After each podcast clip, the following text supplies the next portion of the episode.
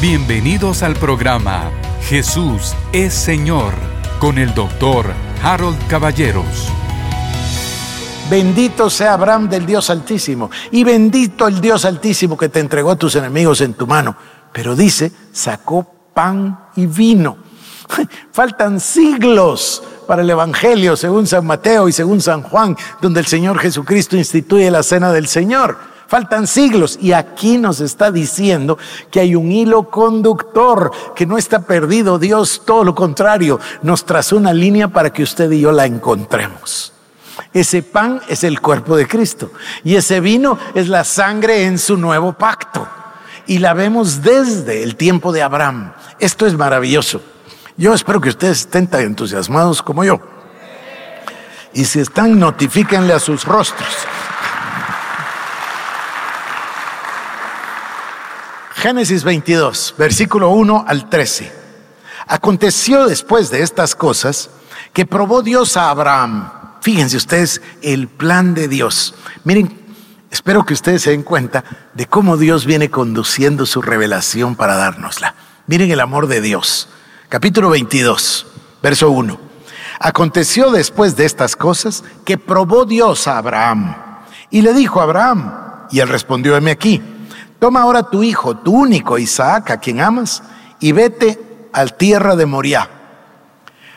Ojo, se dan cuenta, Moriah, Moriah es donde murió Cristo. Moriah es el monte de la calavera, es el mismo monte. O sea, miren cómo Dios tiene todo previsto perfecto. Y le dice, vete a la tierra de Moriah y ofrécelo ahí en holocausto sobre uno de los montes que yo te diré. Y Abraham se levantó muy de mañana y enalbardó su asno y tomó consigo dos siervos suyos y a Isaac su hijo y cortó leña para el holocausto y se levantó y fue al lugar que Dios le dijo. Al tercer día alzó Abraham sus ojos y vio el lugar de lejos. Entonces le dijo a los siervos, esperad aquí con el asno y yo y el muchacho iremos hasta ahí, adoraremos y volveremos a vosotros. Y tomó Abraham la leña del holocausto y lo puso sobre Isaac su hijo, y él tomó en su mano el fuego y el cuchillo, y fueron ambos juntos.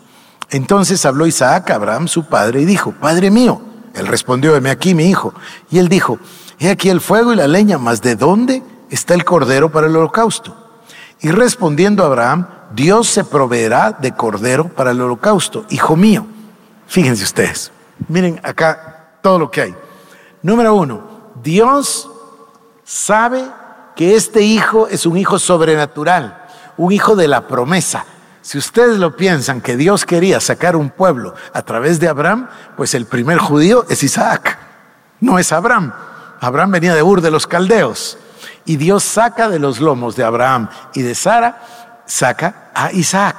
Y ahora va a dar el ejemplo, el símbolo, el tipo, para que nosotros lo veamos, que tiene que dar a su propio hijo y que el sacrificio implica muerte y que el sacrificio implica derramamiento de sangre. Y prueba a Abraham.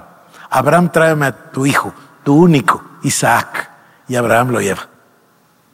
Abraham lo lleva porque le creyó a Dios. ¿Se recuerdan? Y le fue contado por justicia. Y ahora le vuelve a creer a Dios. Y nos demuestra que es un hombre de fe porque dice, Dios se proveerá cordero para el sacrificio. ¿Por qué? Porque Dios se proveerá cordero para el sacrificio. Y porque Dios se proveyó cordero para el sacrificio. Y hubo cordero para el sacrificio y por eso estamos acá. Pero ya Dios lo estaba preanunciando. Ya venía el Señor revelándolo a su pueblo.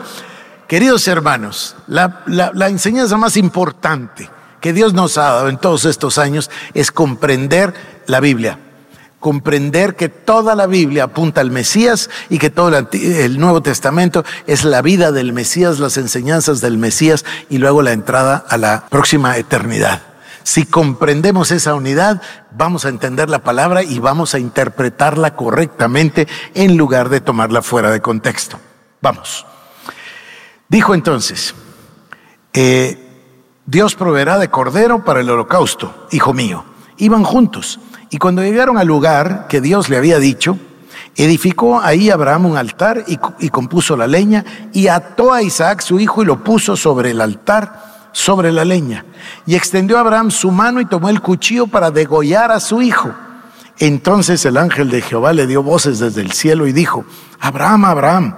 Y él respondióme aquí y dijo, no extiendas tu mano sobre el muchacho ni le hagas nada, porque yo conozco que temes a Dios. No, no dice así, dice, porque ya conozco que temes a Dios, por cuanto no me rehusaste tu hijo, tu único. Entonces alzó Abraham sus ojos y miró, y aquí a sus espaldas un carnero trabado en un zarzal por sus cuernos. Y fue Abraham y tomó el carnero y lo ofreció en holocausto en lugar de su hijo. Ahora escuchen esto, es profundísimo. Dios está revelando que para salvar de la muerte al hijo, tiene que haber otro sacrificio un sacrificio sustitutivo.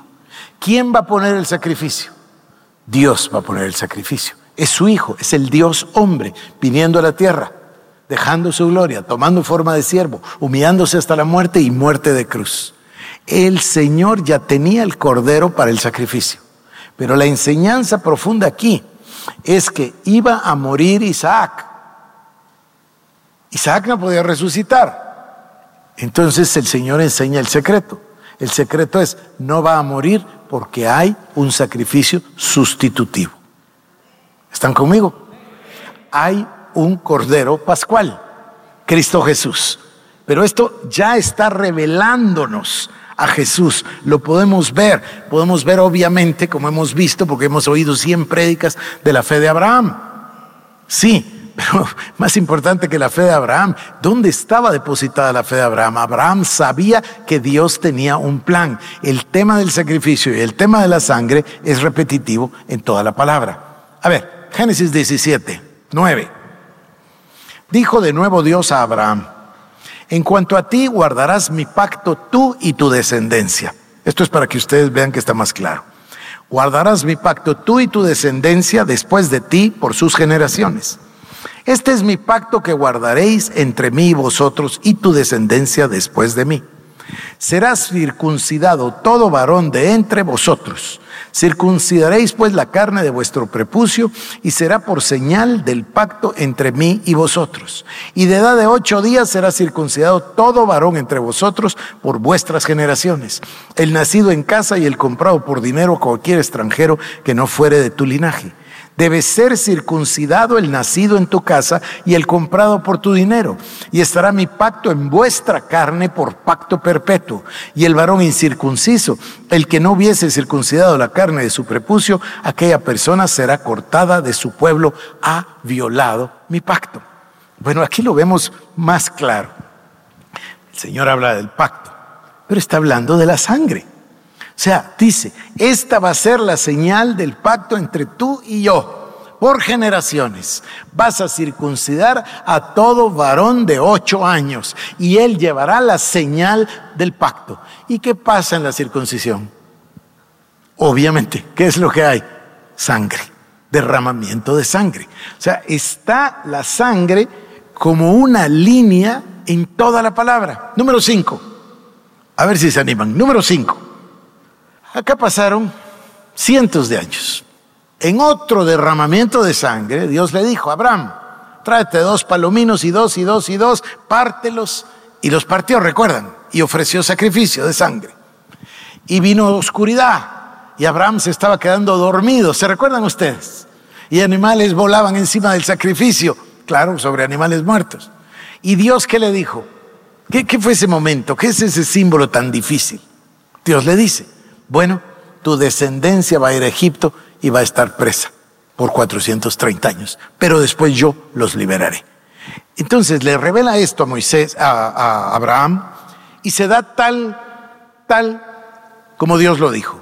Vienen los patriarcas, por supuesto, ¿verdad? De Abraham viene a Isaac, de Isaac a Jacob, José van a Egipto, toda la historia que ustedes ya saben. Y ahora llegamos a Moisés. ¿Están listos?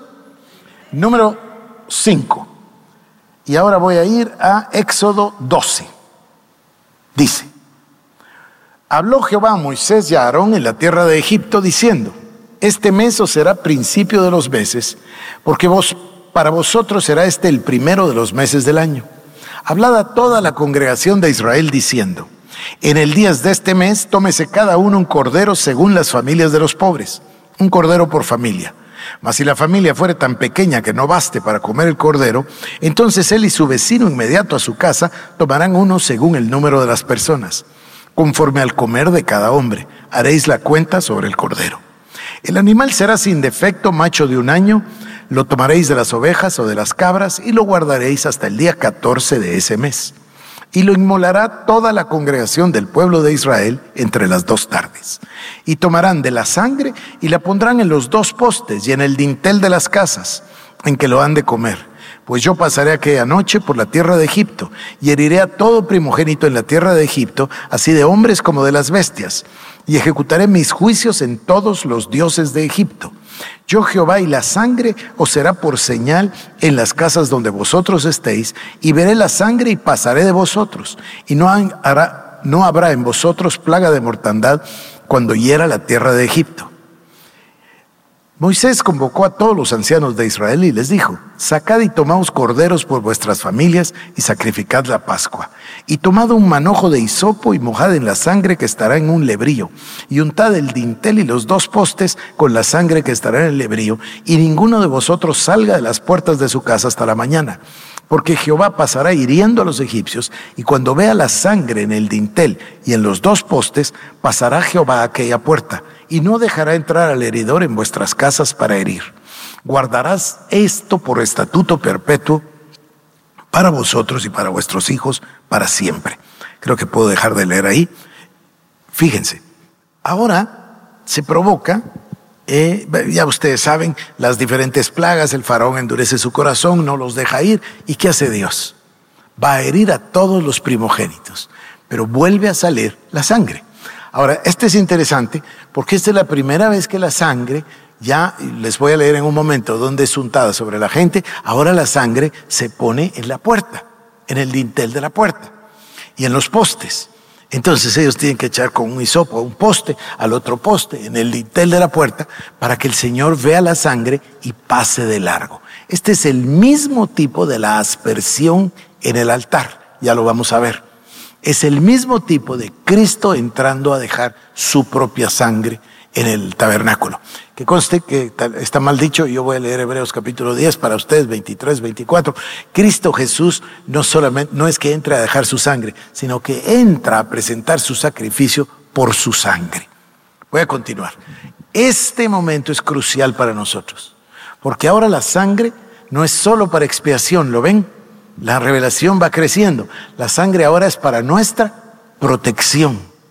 El pecado es una afrenta contra Dios. La concupiscencia produce el pecado y el pecado da a luz la muerte. Entonces nosotros no tendríamos más remedio que la muerte. No existiría otra manera.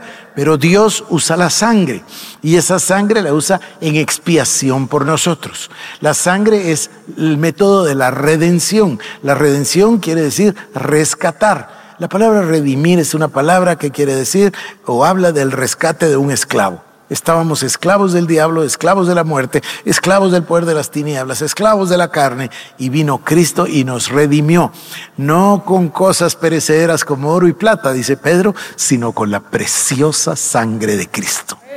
Este concepto, este concepto tiene que ir penetrando en nuestros corazones, es inmenso. Entonces, ahora vemos la sangre, pero la vemos en otra capacidad, ahí con Moisés. Déjenme que avance, ¿dónde voy? En el número 5. Bueno, Hebreos capítulo 11, 28. Miren, harían muy bien en leer la carta de los Hebreos. Harían muy bien. Y si no pueden leerla toda, por lo menos lean la segunda mitad.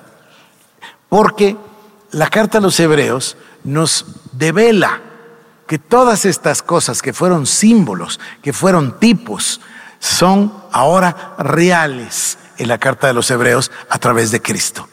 Quizás ahí es donde más vamos a encontrar nosotros de la obra redentora de Cristo en esos tres días y tres noches.